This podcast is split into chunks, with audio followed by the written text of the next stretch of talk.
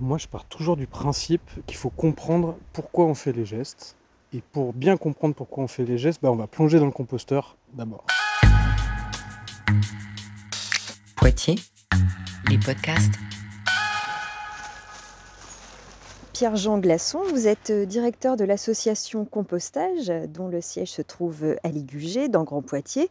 Et nous sommes ici donc devant un site de compostage avec deux composteurs. Ils ont une fonction euh, différente l'un et l'autre? Oui, alors on est sur un site de compostage partagé. Et en fait, en effet, on- à chaque fois, on met plusieurs bacs de compostage parce que il y en a un qu'on appelle le bac d'apport. C'est celui où euh, bah, les personnes qui participent apportent leurs déchets frais.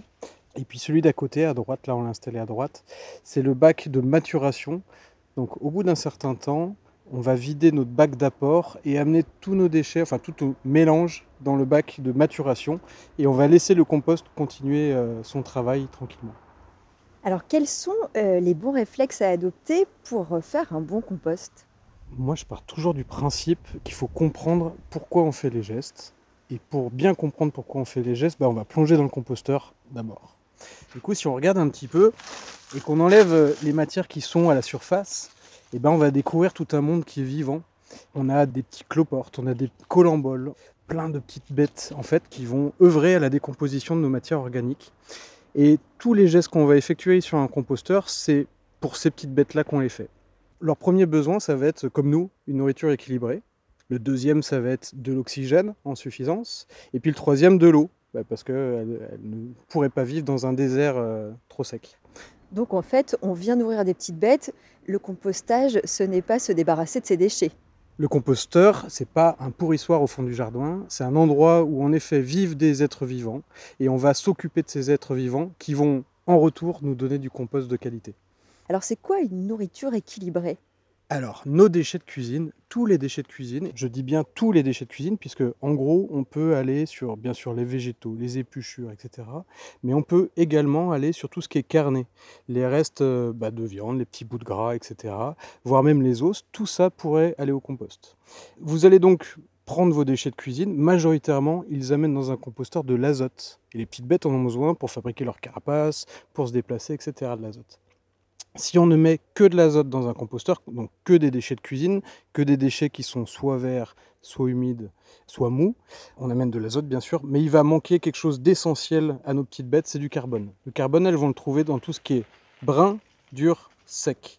Euh, nous, on y ajoute, par exemple, à chaque fois qu'on dépose des déchets de cuisine, par-dessus, on ajoute des feuilles sèches ou un broyat de végétaux qui amène ce carbone est indispensable à nos petites bêtes à nouveau pour qu'elles puissent fabriquer leur carapace, fabriquer leur énergie, se reproduire, etc.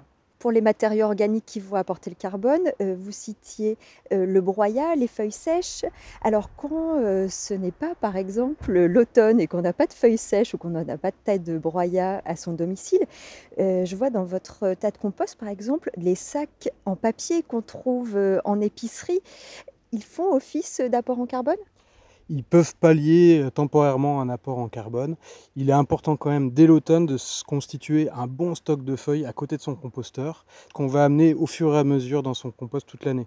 Euh, la tonte, la tonte fraîche par exemple, est bien un élément azoté. Attention de ne pas faire des gros amas de tonte fraîche parce que vous auriez beaucoup d'azote qui risque de fermenter et vous aurez des problèmes dans votre composteur. À la limite, si vous n'avez pas du tout de carbone, faites sécher un peu de tonte et vous pourrez aussi potentiellement euh, la stocker à côté de votre composteur et en amener régulièrement. Les éléments euh, qui vont apporter le carbone et ceux qui vont apporter euh, l'azote, on doit les apporter dans quelle proportion? Alors normalement, on est sur une proportion de 2 tiers de déchets de cuisine, donc de déchets azotés, pour un tiers de déchets carbonés, feuilles sèches ou euh, branches broyées. Donc, une nourriture équilibrée pour les petites bêtes. Deuxième point essentiel que vous avez évoqué tout à l'heure, c'est l'aération. Comment on fait pour aérer correctement son compost? Donc le besoin des petites bêtes, c'est de respirer. À partir du moment où vous avez un compost qui va être trop tassé, où il n'y a plus d'oxygène qui passe dans la profondeur de ce- cette matière, vous aurez des soucis d'odeur potentiellement. Donc c'est extrêmement simple.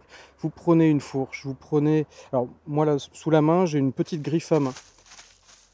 Euh, ça fonctionne très bien. Je ne peux pas faire sur la totalité du compost, mais en tout cas, en surface, je peux aérer. Euh, il existe aussi des outils qui s'appellent des brasses compost. Il y a pléthore d'outils qui vous permettent de brasser. Donc brasser une fois par semaine, à minima, votre compost. Brasser, mais de quelle manière exactement? Est-ce qu'il faut retourner l'ensemble de la matière ou au contraire être vigilant à ne pas trop déstructurer euh, son compost? Alors, sur les 30 premiers centimètres, vous pouvez brasser autant que vous souhaitez. Et ensuite, tout dépend si vous avez deux bacs, comme on a nous ici, ou un seul bac. Si vous avez un seul bac, bien sûr, au bout d'un moment, il va falloir que vous récupériez du compost mûr qui va se trouver en dessous de, des, des apports frais. Donc, au bout d'un certain temps, vous allez devoir arrêter de brasser trop profondément. Vous brassez la surface et le reste, vous laissez mûrir. Troisième point, les petites bêtes, donc, elles doivent boire aussi il faut que le compost garde un certain taux d'humidité bah, c'est la grève s'il n'y a pas d'humidité dans un compost. Donc les petites bêtes s'éloignent du composteur et ne font plus leur travail. Vous allez vite le voir puisque du coup euh, les matières s'accumulent et, sèchent dans un composteur de ce type. Donc n'hésitez pas à y rajouter de temps en temps un arrosoir avec la pomme d'arrosoir pour bien répartir l'eau sur toute la surface. Euh, sinon, vous pouvez aussi attendre la petite pluie et ouvrir votre composteur. Mais attention, à l'inverse, il ne faut pas non plus que le compost soit détrempé. Donc s'il y a un gros orage, fermez bien vos composteurs avec les couvercles pour que l'eau ben, rentre peut-être un petit peu, mais ne noie pas totalement votre compost.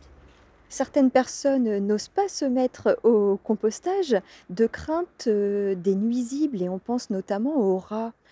Est-ce qu'il y a des techniques pour euh, éviter l'arrivée de nuisibles autour du tas de compost?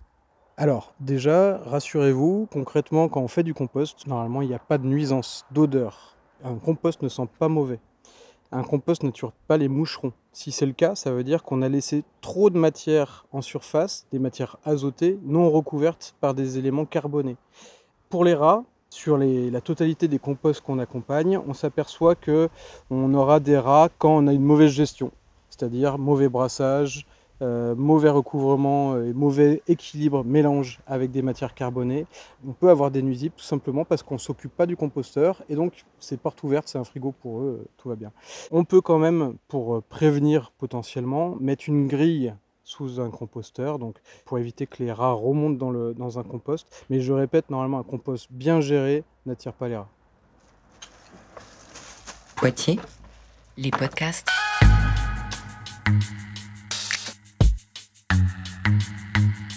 Retrouvez tous les podcasts de la ville de Poitiers sur poitiers.fr.